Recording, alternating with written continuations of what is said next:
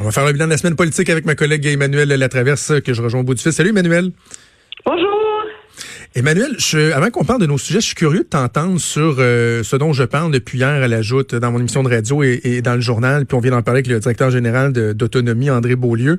Cette notion de d'inciter, de sensibiliser le gouvernement à l'importance de, de, prendre à bras le corps le dossier de la condition masculine, que ce soit par euh, une, structure quelconque, de jumeler ça avec le secrétariat de la condition euh, féminine, d'avoir un, secrétariat aux, aux droits humains, peu importe la façon, mais de dire le gouvernement devrait se rendre compte que la cause du symptôme, c'est-à-dire le fait que les, femmes soient euh, victimes de, tellement de violence, ben, la cause, c'est les hommes qui gèrent mal leurs émotions, qui euh, euh, qui échouent dans tellement d'autres domaines, la toxicomanie, la criminalité, la, réussite scolaire, etc.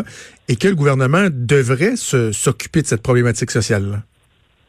Ben, de évidence, euh, c'est difficile d'être contre la vertu, hein, je pense. Euh, et c'est un diagnostic qui est, qui est juste, je pense, de dire que euh, on, on, déploie euh, pas assez d'efforts, mais on déploie des efforts pour protéger les femmes, mais qu'il faudrait s'attaquer au fond du problème. Là qui est euh, la pauvreté, euh, l'isolement, la violence, la toxicomanie et, et toutes ces, ces, ces problématiques-là euh, qui amènent les hommes, je pense, à, à faire preuve de de violence. Ce qui est intéressant aussi, c'est que il y en a des programmes qui existent. Hein. Il y en a une démarche pour ça, mais c'est très très peu euh, discuté, publicisé, c'est complètement marginalisé. Et je pense que oui, c'est pertinent de dire qu'à un moment donné, il faut se pencher sur ce problème-là. Encore que je suis pas sûre qu'on va réussir à j'ai pas vu les, les, statistiques complètes là, mais est-ce qu'il y a une plus grande problématique de violence des hommes maintenant qu'avant, ou on a cette perception-là justement parce qu'on en parle davantage aussi? Je pense qu'il y a un peu un, un œuf ou la poule là-dedans là. Ben, en fait, euh, dans le rapport qui avait été euh, rendu, euh, qui a été déposé au gouvernement en janvier 2004 par le comité de travail en matière de prévention et d'aide aux hommes, eux essayaient de remonter un peu dans l'histoire, voir, tu sais, quel changement il y a eu pour faire en sorte qu'on on voit ces, ces problématiques-là être exacerbées. Puis ils parlent, bon, du tournant des années 80 et tout, mais chose est certaine, c'est que les, les constats, ils sont clairs. Puis ça fait longtemps qu'on le sait. Là, 16 recommandations qui ont été mises en 2004, quelques-unes qui ont été qui ont été mises en place, mais, mais très, très peu. Puis, c'est l'aspect de tabou autour de la question qui me fascine un peu. J'en parle avec plusieurs personnes depuis hier, puis il y a comme un tabou. politique? Est-ce que c'est. Moi, je suis pas sûre que. Je pense qu'il y a un tabou, mais il y a longtemps eu un tabou autour de la violence que subissaient les femmes aussi. Hein? Je veux dire, ça fait pas euh, 100 ans là, que quand il y avait des problèmes de violence conjugale, la police, ça s'en mêlait pas parce que ça regardait un mari puis sa femme. Là. Alors, est-ce que est-ce qu'il y a un, un défi de rectitude politique autour de ça ou il y a une crainte de la part des autorités, des gouvernements? On, on, on craint d'en parler de peur du, du ressac qui va venir des groupes féministes en disant, écoute, je veux moi, j'ai eu ce, ce réflexe-là juste en voyant le titre de ta chronique qui était assez habile. J'ai dit, oh mon Dieu, il s'avance sur J'ai essayé de parer tous les angles. Non, non, mais bravo pour le titre parce que ça m'a fait lire la chronique. Là. Alors, euh, mais je pense que je pense que c'est ce tabou-là qu'il faut faut briser, de dire que euh, c'est pas euh, c'est pas euh, nuire à l'avancement des femmes que de se préoccuper de la cause de la violence des hommes. Et ça, c'est un discours qui est pas qui est pas qui est pas populaire, mais mais qui est nécessaire aussi. C'est tellement bien dit. C'est la musique à mes oreilles. Je suis content de, de t'entendre dire ça. Emmanuel, euh, on va parler du gouvernement parce que bon, il y a un sondage euh, qui a été rendu public, sondage léger commandé par la CAC qui est rendu public. D'ailleurs, ils sont habiles là-dessus de contrôler le message lorsqu'ils sont dans des euh, semaines de caucus là et de congrès. Ils sont très habiles là-dessus. bon, toute augmentation dans les sondages sont à 42% les libéraux à 23%, le PQ à 19%, Québec solidaire à 11 chez les francophones, c'est incroyable. 51% pour la CAQ, 22 pour le PQ, 13 pour QS et Parti libéral qui est à 10% Et là, euh, la Coalition Avenir Québec qui, euh, qui tente de, s'occuper de ces angles morts, donc l'environnement. Hier, il y a eu le plan sur la consigne. Euh, ça va plutôt bien pour le gouvernement en ce moment-là. Oui, et je suis pas surprise, moi, malgré, parce que c'est pas comme si on a eu un automne facile, on s'entend là. Non C'est pas comme si euh, il file, euh, il, euh, il vogue à l'abri de toute controverse. C'est pas le même genre de lune de miel, tant qu'à comparer des lunes de miel, que celle de Justin Trudeau, où tout allait bien, il n'y a rien qui collait, etc., etc. C'est une lune de miel où le gouvernement est pris dans des tourmentes, que ce soit sur l'immigration, passer par-dessus la question de la laïcité. Là, on vient d'avoir la valse avance, recule sur l'aide médicale à mourir, l'affrontement sur la question des commissions scolaires. Euh, c'est pas euh, c'est pas un long fleuve tranquille. Là. Et moi, j'explique ça par la l'espèce d'authenticité de ce gouvernement-là et de son premier ministre. On a remarqué, moi je trouve ça tellement risqué. Le premier ministre, il fait des points de presse presque à tous les jours, il parle, il répond sur tous les sujets, il couvre ses ministres. Quand il se trompe, il l'admet. Des fois, il s'en fâche, mais les Québécois ont l'impression d'avoir un être humain normal à la tête de l'État. Quelqu'un qui les écoute, quelqu'un qui parle un langage que l'on comprend. C'est pas une espèce de noble langue politique là où euh, où on, réussit à, on réussit à, à enligner 50 000 mots sans jamais rien dire là comme ce qu'on voit à Ottawa là. Ben je pense que c'est cette espèce de candeur, cette flexibilité à réagir à l'opinion publique et à ajuster le tir rapidement qui fait en sorte que oui, le gouvernement bouscule. Oui, le gouvernement des fois, c'est vrai qu'il va trop vite, ce gouvernement-là, mais il s'ajuste. Ce qui est mille fois mieux, je pense, je pense qu'il est reçu comme l'électorat, comme étant mieux qu'un gouvernement qui est tellement prudent qu'il finit par ne rien faire, par agir avec une lenteur exaspérante. Ça, c'est du côté, ce qu'on voit du côté des libéraux à Ottawa, par exemple, ou un gouvernement qui est incapable de s'ajuster, comme ce qu'on a vu à une époque avec le gouvernement Harper.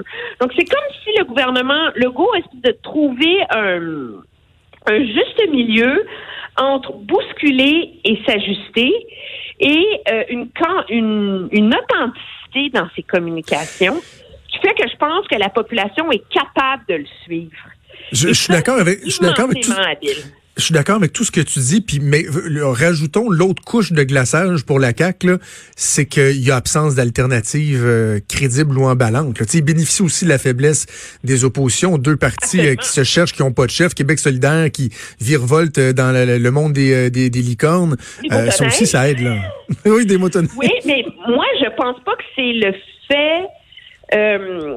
c'est sûr que le fait que le Parti québécois et le Parti libéral aient pas de chef contribue à ça, mais je suis pas certaine que le fait d'avoir un chef va régler le problème chez ces partis-là, parce hmm. que le fond euh, de la de la faiblesse de l'opposition en ce moment, c'est l'espèce d'absence de gouvernail idéologique de ces partis-là, qui peinent à trouver c'est quoi leur voix, et finalement l'opposition fait un bon travail en termes de dossiers euh, pointus, je dirais, sur les maternelles 4 ans, sur les le projet de loi 40. Moi, je regarde le travail de Véronique Yvon, de Marois Risky, de, du critique euh, Monsef Déragi euh, mm-hmm. chez les libéraux sur l'immigration. Ils font un bon travail, mais le problème, c'est que la portée de leur intervention est limitée parce que on sait qu'à l'origine, ils sont contre idéologiquement. Donc, quand le PQ et le Parti libéral montrent toutes les lacunes dans le projet des maternelles 4 ans, c'est pas parce que leurs critiques elles sont pas bonnes, c'est parce qu'on sait qu'elles sont nourries par une opposition idéologique. C'est le même phénomène qu'on voit en ce moment avec le, débat sur euh, l'abolition des commissions scolaires. Je veux dire, à partir du moment où ils sont contre le principe d'abolir les commissions scolaires, c'est comme si toutes les critiques immensément pertinentes qui ont été émises sur le projet de loi qui est déposé est dilué et porte moins dans l'esprit de l'opposition parce que les gens se disent, ben oui, on sait bien, ils sont contre. Alors, je pense que c'est là qu'il y a comme un, écueil et une, euh, un ajustement à trouver pour l'opposition pour trouver une façon d'être plus efficace dans ses critiques de la façon de procéder sur du gouvernement. Puis on l'a vu hier, regarde euh, M. Legault dans son discours assez militant, qui dit ben oui, ils sont contre l'abolition des commissions scolaires. On a dit qu'on le ferait, alors on le fait. Puis là, tout le monde part à rire, ha ha ha, c'est un gouvernement qui va de l'avant. sais, je mets en œuvre euh, mes promesses, tu sais. Et le gouvernement est assez habile à noyer le poisson de la critique avec ça, là. C'est drôle parce que juste au niveau de, de l'image, de la perception, je, regarde la page d'ouverture du site internet du journal. À droite, la nouvelle sondage léger, la CAQ a toujours le vent dans les voiles. Et à gauche, c'est Roberge menace de recourir au baillon pour le projet de loi sur la gouvernance scolaire. des fois, ceci explique cela. Là. sais, justement, cette position-là, cette aisance-là, le confort qu'ils ont par rapport à, la satisfaction de, l'opinion publique, les amène à être euh, très confortables et à l'aise de dire, ben écoute, ça marche pas, on, va le bulldozer. Là. Mais ça peut être ça peut être une arme à deux tranchants aussi à un moment donné, par exemple. Ben, c'est une arme à deux tranchants dans le, forme que, dans le sens que moi, je me suis penchée sur la question de la réforme des commissions scolaires. Écoute, c'est tellement compliqué comme projet de loi. Là. Puis le système d'éducation est tellement, c'est comme tellement un, ogre un peu comme le ministère de la Santé, là, où c'est tellement difficile à comprendre que c'est très difficile de convaincre la population des, détails qui fonctionnent pas dans ce projet de loi-là. Et ça, le gouvernement est, assez habile à s'en tenir à la manchette de ses objectifs et d'évacuer les détails de la mise en œuvre. Euh, Ceci étant dit, ça ne veut pas dire que le train va pas arriver là, parce que si ça fonctionne pas, ces réformes-là, si ça porte pas les fruits, là, le ressac de la population va être immense. Et moi, je pense qu'un des gros écueils aussi dont on parle pas beaucoup, mais c'est des pics Damoclès au-dessus de la tête du gouvernement, c'est la question de la santé. Parce que mm-hmm. euh, ça va pas, ça fait un an et demi qu'ils sont au pouvoir.